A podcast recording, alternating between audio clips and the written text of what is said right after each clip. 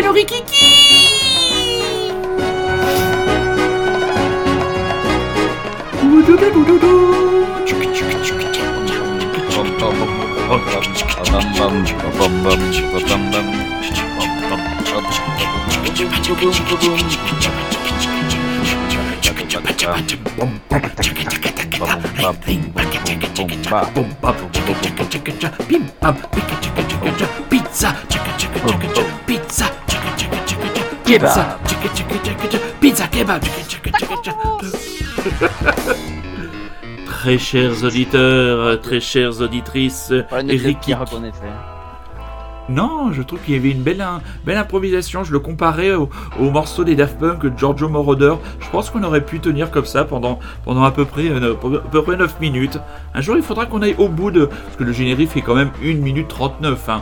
je pense qu'on est capable d'une improvisation ah de qualité en 1 minute 39. Hein. C'est bon, vrai que la, la réponse de la pizza et du kebab n'était peut-être pas forcément la meilleure analogie, mais quelque part, ce n'est pas grave. Donc, euh, confiné, confiné, euh, rikikien, rikikien, française, français, bonjour, bonsoir, bon après-midi, bonne nuit. Euh, bienvenue dans un nouvel épisode de votre pastille culturelle faite dans un confinement fait de joie et de partage avec mon camarade Rémi à Bordeaux. Coucou, mon Bordeaux, mon beau Bordelais. Coucou. Voilà, Rémi. Coucou, Rémi qui a, qui a rejoint, bon anniversaire Rémi, qui a rejoint le merveilleux club des Quadras. Ah donc, euh, donc voilà, il a rejoint l'équipe des Quadras. Et voilà, et pourquoi tu voulais pas le ah, dire? bah, Ça fait plaisir. Oh, mais tu verras, c'est les années de la sérénité.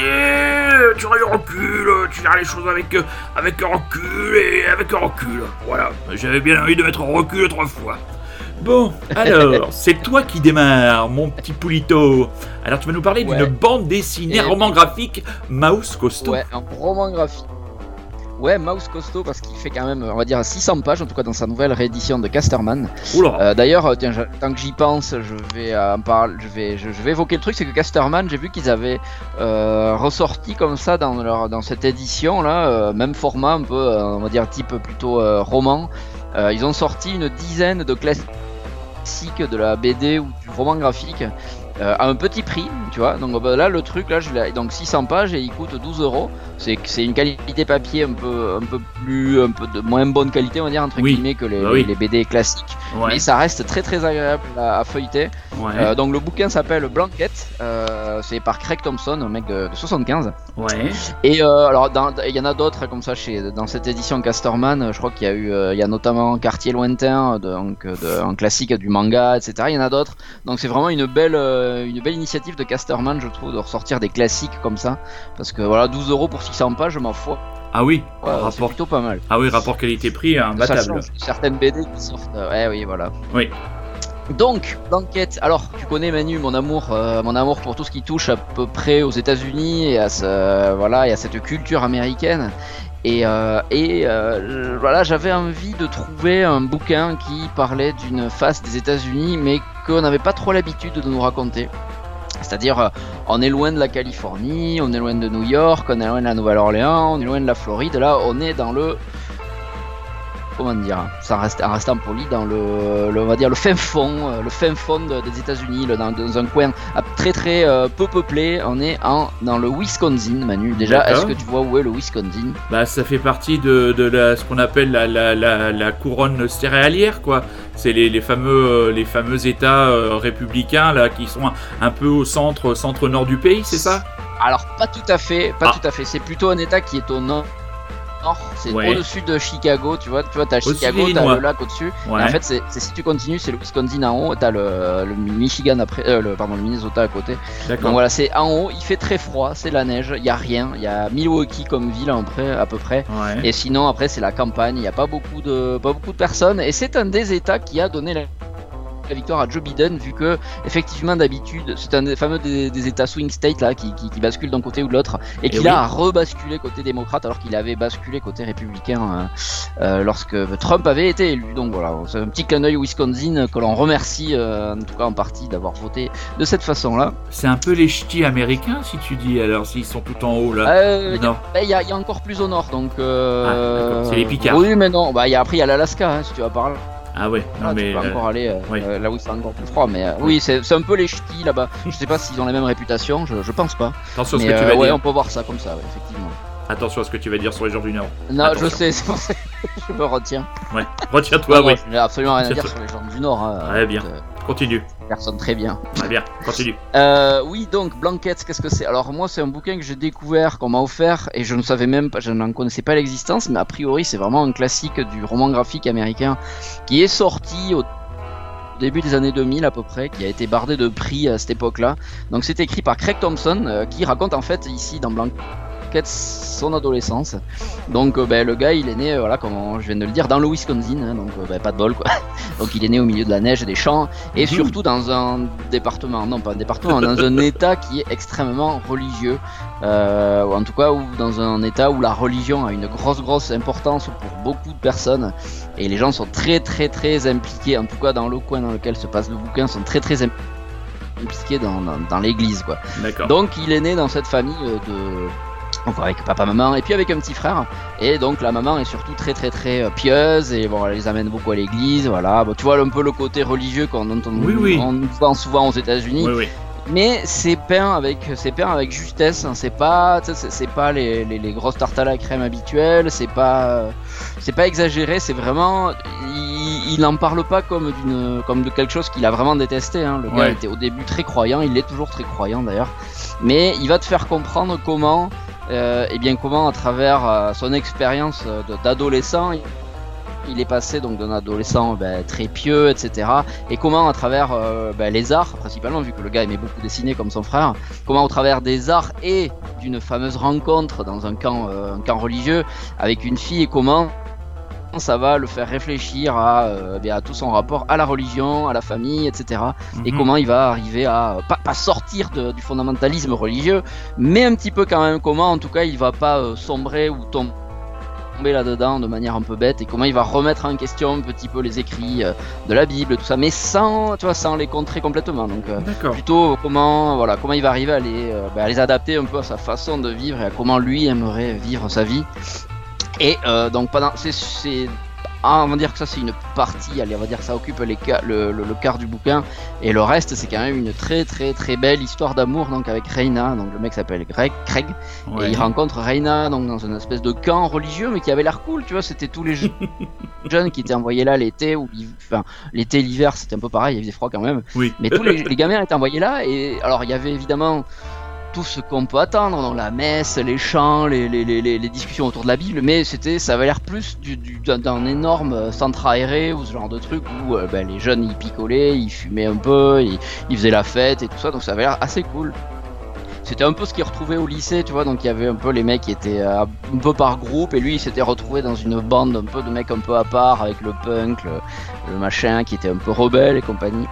Et là donc il rencontre cette Reina et, euh, et il y a une très très belle histoire. Franchement, moi, je, dans, dans la BD, je crois que j'ai rarement vu une histoire euh, aussi bien racontée. C'est pas cucu du tout. C'est vraiment vraiment mignon. C'est très très bien dessiné. Il, le mec a vraiment une patte. C'est magnifique. C'est souvent des dessins réalistes, mais parfois il arrive à faire décrocher un petit peu et à, mettre en fond un peu ce qu'il a dans la tête. Donc ça, ça te donne des dessins un peu farfelus et c'est vraiment vraiment beau. Euh, après, toutes les, scènes euh, familiales et les scènes, euh, on va dire, réalistes sont très très bien réussies. Donc tu vois comment il arrive à rencontrer sa famille, etc. etc. C'est vraiment vraiment chouette. C'est, ça évite tous les écueils du genre, on va dire. Tu, pourrais t'attendre. Il y a plein de trucs, tu t'attends à ce que ça arrive et puis ça arrive pas. Parce que c'est beaucoup mieux à mener que ça. C'est c'est chouette quoi. Puis ça se passe dans les années 90, donc ça nous ressemble un peu notre adolescence à nous. Tu vois, ils avaient 14, ils avaient ouais, ben c'est un peu il a ton âge, non? Ouais, je, sais, je sais pas si. Moi, je suis de 73, moi. Ouais, bon, tu vois, ben, c'est un peu la même adolescence, tu vois, c'est un peu les mêmes genres de groupes qu'ils écoutaient à l'époque, tu écoutais à l'époque au même âge et tout ça. La fille était fan de, Nirvana et compagnie. Enfin, bon, eh bref. C'est, quelque chose qui nous parle aussi un petit peu, même si on n'est pas du tout dans le même, dans le même genre de, dans le même genre d'environnement. Et puis voilà, il y a une très belle fin euh, qui n'est pas celle à laquelle on peut s'attendre aussi. Et euh, moi, ça m'a laissé un peu. Euh, j'étais un peu soufflé à la fin parce que c'est chouette, c'est pas tir aux larmes du tout, c'est juste beau quoi. C'est voilà. Et puis voilà, en ayant échangé un petit peu avec d'autres euh, fans de BD, ben, j'ai vu voilà, qu'ils connaissaient tous et qu'effectivement on m'a dit mais putain mais oui c'était un classique, vraiment faut que tu lises ce que fait ce gars. Donc voilà, il s'appelle Craig Thompson, il a effectivement fait d'autres trucs. Euh, je crois que j'ai lu Habibi. Euh, moi, ça, ça, me parle pas du tout, je le connais pas. Donc, il faudra que je, me, je vois, je creuse un petit peu parce que j'aime beaucoup son style de dessin et, euh, et de, raconte, de, façon de raconter les histoires. C'est très chouette. D'accord. Euh, voilà, ça s'appelle Blanquette. Donc, ça se trouve à 12 euros. Je crois que les vieilles éditions n'existent plus de toute façon. Donc là, ça a été ressorti par euh, Casterman, donc 12 euros, ça se trouve un peu partout. J'en ai vu plein, moi, à la Fnac et chez moi, la, dernière fois que j'ai pu sortir. Ouais. C'est une autobiographie et puis c'est très très beau. Voilà. Alors, effectivement, c'est peut-être pas, comme tu l'as dit, hein, c'est peut-être pas ta cam non plus. Non, carrément euh, pas, mais. Intimiste, c'est. Ouais, c'est parce mais que. franchement, ça se dit très bien, quoi. Ah oui, non, mais. Voilà. T'en as, as, fait, en as fait un très bon, euh, très bon panégyrique et je suis pas surpris, vu la façon dont tu le décris, que ce soit une œuvre qui ait rencontré un succès parce que tu as l'air de, de, Tu nous as carrément dit qu'il évite un peu tous les choses trap, le, le ah pathos, toutes ces choses-là. Donc sur un pavé de 600 mm. pages, arriver à garder une certaine tenue et une certaine intelligence dans le récit et dans le, la tenue des émotions, euh, oui, oui, ça, franchement, c'est. Après, comme tu connais très bien mes goûts, c'est sûr que moi, c'est pas du tout ma, c'est pas du tout, c'est pas du tout ma cam, mais je pense que ça, la, la, moi j'ai vu la, juste, j'ai vu que t'en parlais sur sur Facebook, j'ai vu la pochette, c'est, c'est, vrai que c'est, rien que la, la, la couverture, euh, je veux dire, la couverture euh, résume assez bien ce que ce que tu viens de ah dire. Ce. Donc, euh, non, mais très très bien. pas, sur la couverture, du coup, tu voilà, t'imagines un peu cette histoire d'amour dans oui, un un peu froid, quoi. Et t'as pas le côté religieux euh, qui, mhm. quand même, occupe une belle importance dans le bouquin. Je m'y attendais pas du tout non plus. Mhm. Et euh, voilà, mais c'est quand même, je crois que c'est intéressant, voilà. Et puis, et puis, et puis, et puis, il faut saluer aussi l'effort de mettre un tel, tel, ah telle œuvre à un, un, prix aussi accessible, quoi. Ça, franchement, c'est vrai qu'à la limite, vu le prix, on peut même prendre le risque de l'acheter et puis euh, si ça vous plaît pas, de, de, l'offrir ou de le donner à quelqu'un d'autre. Mais euh, c'est vrai que c'est 12, 600 pages, 12 balles. Franchement, euh, ouais. Ah, merci. D'ailleurs, je, vais te citer les, autres, autres bouquins qui ont été ressortis dans cette, cette édition-là. il n'y en a pas tant que ça finalement. Je crois qu'il y, en a en fait 6. Donc il y a Blanquette, hein, il y a, alors, je les connais pas tous. Il y a Kiki de Montparnasse, je ne connais pas. Donc il y a Quartier Lointain, ça c'est vraiment un grand classique de Taniguchi. Je, je me demande si j'en ai pas parlé d'ailleurs dans un Rikiki ou en ouais, ou quoi. C'est un grand grand classique euh, japonais, c'est génial. Il y a L'autoroute du soleil que je ne connais pas. Il y a Paulina de Bastien Vives. Moi j'aime beaucoup Sébastien Vives.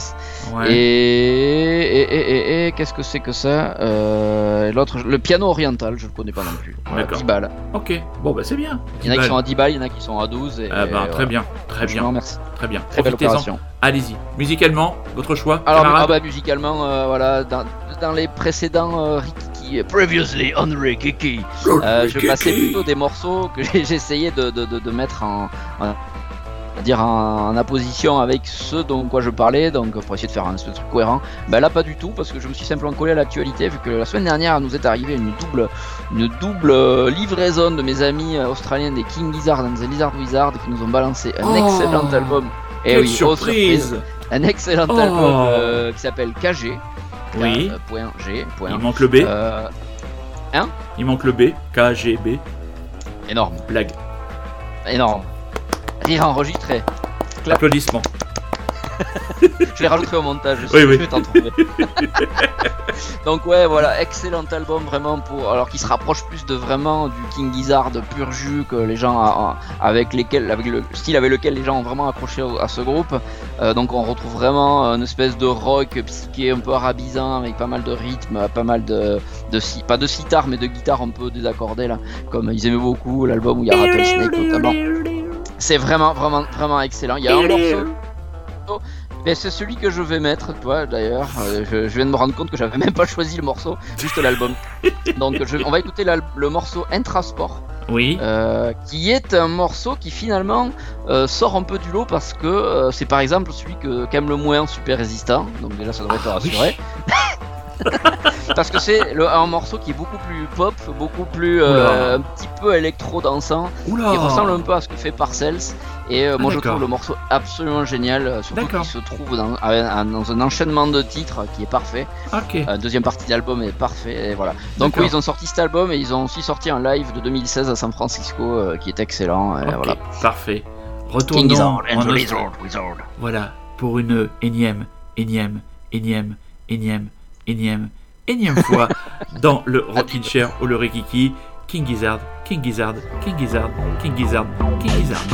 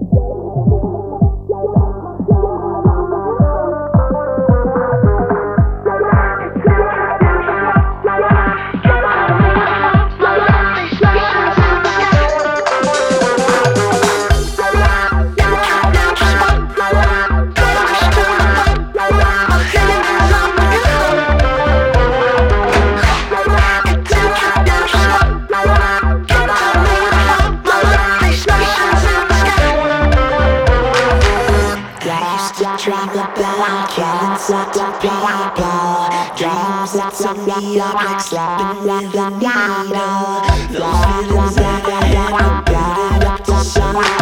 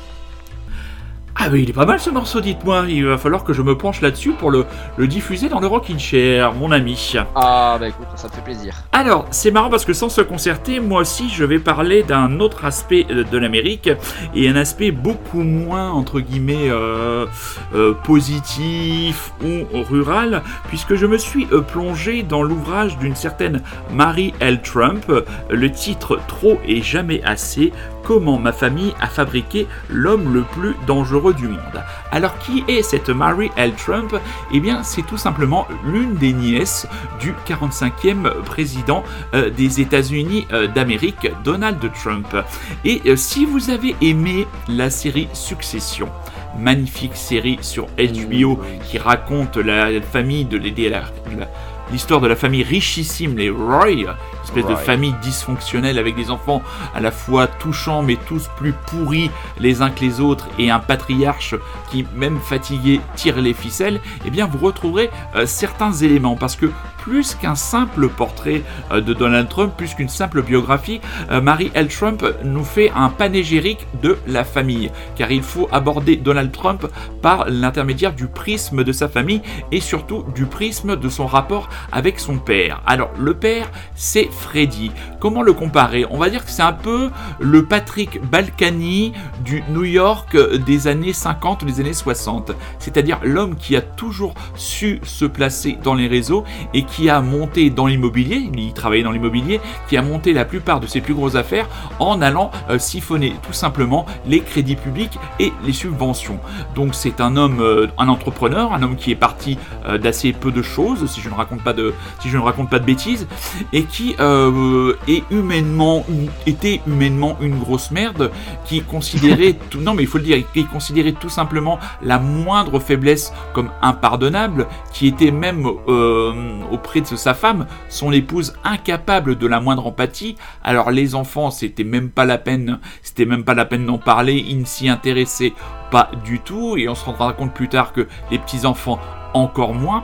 Donc voilà, euh, elle fait vraiment le, ce récit-là. Et elle raconte surtout dans un premier temps le rapport qu'avait euh, son père à, son père à elle, à Marie L. Trump, qui était le fils aîné euh, de, la fratrie, que le père a comme considéré comme trop faible et a littéralement fracassé, démoli. C'est-à-dire qu'il l'a mis à ses côtés sur le trône de l'entreprise Trump et il n'a eu de cesse de le démolir, d'essayer de lui prouver son inefficacité parce que cet homme avait comme euh, défaut de qualité d'être humain, d'avoir de l'empathie, avoir des, émotions.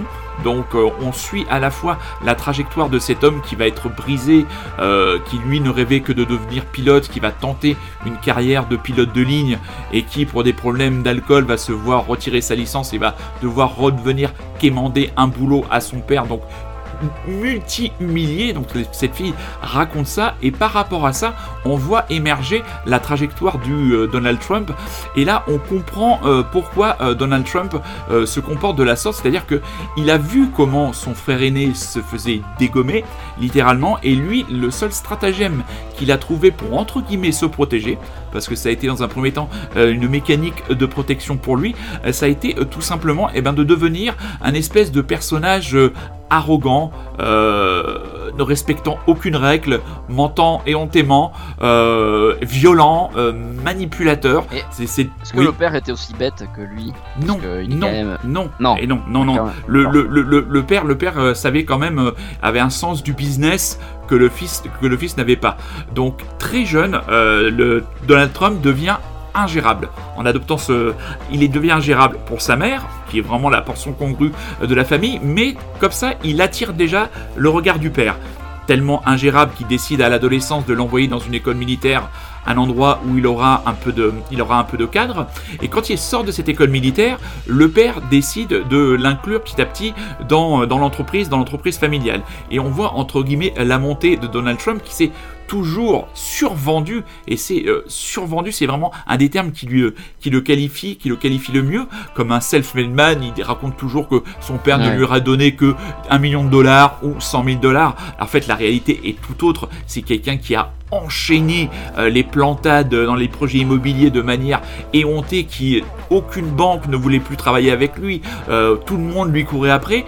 Mais derrière il y avait papa. Et papa lui il se reconnaissait euh, par l'intermédiaire de son fils Donald. Donc lui, il n'a cessé de cracher au bassinet à mettre des centaines de millions de dollars pour renflouer euh, les conneries que faisait Donald, que faisait Donald, Donald Jr. tout simplement parce qu'il était fasciné et que quelque part c'était un prolongement de lui-même parce qu'il avait exactement les, euh, les mêmes entre guillemets qualités, c'est-à-dire euh, voilà cette vantardise, cette façon d'affirmer les choses comme, comme des vérités. Et par contre, ce qui est clairement, ce qui est clairement net, c'est que oui, il y a une, il y a une espèce de, de bêtise, mais plus qu'au-delà de la bêtise. C'est-à-dire que pour Trump, tout ce qu'il dit, pour lui, c'est la vérité ultime.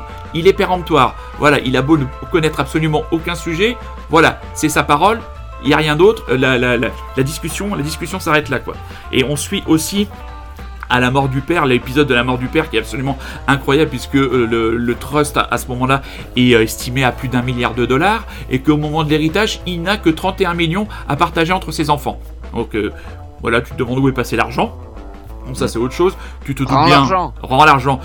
Tu te doutes bien que c'est le que ce soit le père ou le fils ont un peu trompé dans les magouilles et ont aussi un peu travaillé avec la mafia. Et là où je reviens euh, vers la série Succession, c'est tout simplement sur les affaires d'héritage et sur le fait de voir comment les ah enfants de Donald Trump vont tout faire pour déshériter justement Marie et son frère, qui sont les enfants du vilain petit canard de la famille, en allant même jusqu'à dans les négociations menacer le frère de supprimer la couverture mutuelle qui était offert par la famille, parce que le pauvre, il a, il a la malchance d'avoir un enfant qui souffre d'une maladie chronique cardiaque et qui mourrait faute de soins. Donc c'est pour ah te dire, pour te dire le niveau d'ignominie de cette famille. Et je, j'ai, mis, euh, j'ai mis en exergue deux passages sur la fin du livre. On sent qu'elle se, elle se lâche un peu sur le personnage et je te les lis très rapidement. Le Donald d'aujourd'hui est à peu près le même que le petit Donald de 3 ans, incapable de grandir, d'apprendre ou d'évoluer, incapable de réguler ses émotions, de modeler ses réactions, d'absorber et de synthétiser l'information.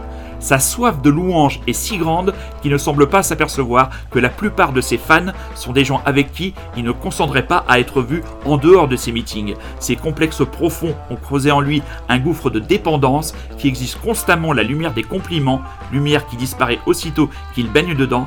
Rien n'est jamais assez, cela va bien plus loin que le narcissisme ordinaire.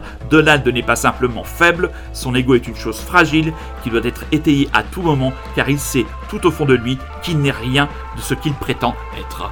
Voilà, tout est dit. Et sur la fin du bouquin, ah oui, elle, se, elle se, lâche littéralement, elle le fracasse. À un moment, elle dit Si Donald n'a pas fondamentalement changé, en revanche, le stress auquel il est soumis, non, ça c'est autre chose, où elle raconte qu'en fait, il est totalement incapable de gérer le stress en tant que président. Enfin, voilà. Oui, c'est vraiment, euh, ça se lit assez facilement. Euh, c'est sorti chez Alma Michel. Ça fait à peine, euh, ça fait à peine 300, 300 pages et c'est édifiant.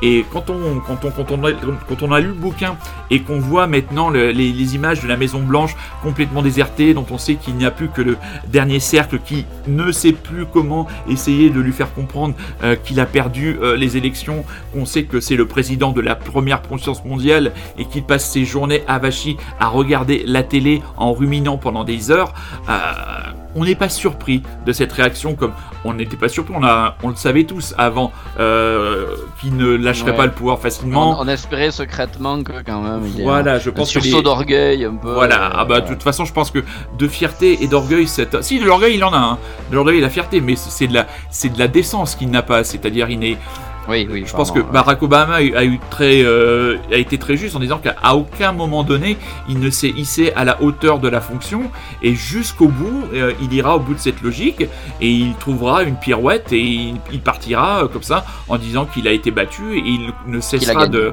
Voilà, lui, il a gagné alors qu'il a été battu, alors que voilà, les, autorités de, contrôle américaines ont, été absolument claires sur le fait que jamais une, élection n'a été aussi clair au niveau de la sécurité, limpide au niveau des décomptes. Donc euh, même les recomptages. Euh, oui, même les recomptages. Euh, voilà. Hein. voilà, je crois que je crois que sur les 26 les 26 comment dire à les 26 demandes qu'il a faites ou réclamations qu'il a faites, il y en a déjà 24 qui ont déjà été rebootées. Mais non, le, le, gars, le gars, il lâche pas l'affaire et ça, ça en deviendrait quand on voit les, quand on voit les images. On a vu, j'ai vu quelques photos dont on le voit errer dans la Maison Blanche il ferait presque de la peine. Mais franchement, moi, maintenant, il me fait de la peine, quoi. C'est assez, c'est assez. Je crois qu'il a, a, dépassé le. C'est assez, c'est assez, assez pathétique. Mais le livre, en tout cas, le livre est en tout cas très intéressant. Et donc, si vous avez aimé euh, la série, euh, la série. Euh, ah bah voilà. Succession. Succession. Franchement, vous serez euh, vraiment euh, dans l'ambiance et vous remplacez euh, le nom de la famille Roy par la famille Trump. Après, il n'y a pas des personnages aussi drôles que joués par le frère de Macaulay Culkin, donc il n'y a pas ce genre d'anecdote. Mais voilà, c'est c'est vraiment c'est intéressant. Voilà, c'est vraiment un, témoignage un témoignage intéressant de cette jeune fille qui a quand même réussi aussi à se reconstruire parce que son oncle a quand même essayé de la, la fracasser aussi. Elle a quand même fait ses études de droit par elle-même. à un moment donné, il essaie de l'embaucher pour qu'elle écrive sa propre, une autobiographie, euh, ah bien sûr, euh, pour, pour lui, et euh, il, ne lui consacre absolument aucun, aucune minute, et il l'envoie vers quelqu'un qui lui donne une espèce de feuillet avec 10 lignes, et puis vas-y, débrouille-toi avec ça, quoi. C'est-à-dire, même quand il est quand, on doit faire écrire des livres sur lui, il n'est même pas capable de donner de son temps. Enfin voilà, c'est un personnage. Là, on est, euh, on est carrément à la limite de la psychiatrie. Euh, on est carrément dedans. On est carrément dedans. Et donc j'ai choisi accompagnement euh, de cette chronique sur ce livre un groupe français, le groupe Jessica 93, que j'avais beaucoup diffusé il y a deux ans à la sortie avec la sortie de l'album. voilà, grosse guitare, toute guitare dehors, groupe français. Euh, j'ai choisi le titre Rip in Peace. Voilà, mes petits chats. À très bientôt pour un prochain Rikiki. Euh, Rémi, merci. Eh bien, à bientôt. Pour, euh, à très vite, pour un énième, énième, énième, énième, énième morceau, morceau, morceau de King, King, King, King, Gizzard, ah, Gizzard, Gizzard. Ah, écoute, c'est une, c'est une demande, mais bon, je, euh, je sais que d'ici là, ils ont sorti trois DVD, une housse de couette, euh, un service petit déjeuner, ah, un micro-ondes, ou enfin, je sais. Ils, ils, font pas les voitures King Gizzard. Venez, venez, venez dans la nouvelle King Gizzard. voilà. Non, je, je, me moque, mais c'est vrai qu'ils sont, ils sont, ils sont. Non, non, pas encore. Ouais. Moi, Rémi je roule en King Gizzard. Et vous Allez, Rémi, je t'embrasse, très chers auditeurs. à très bientôt. ciao.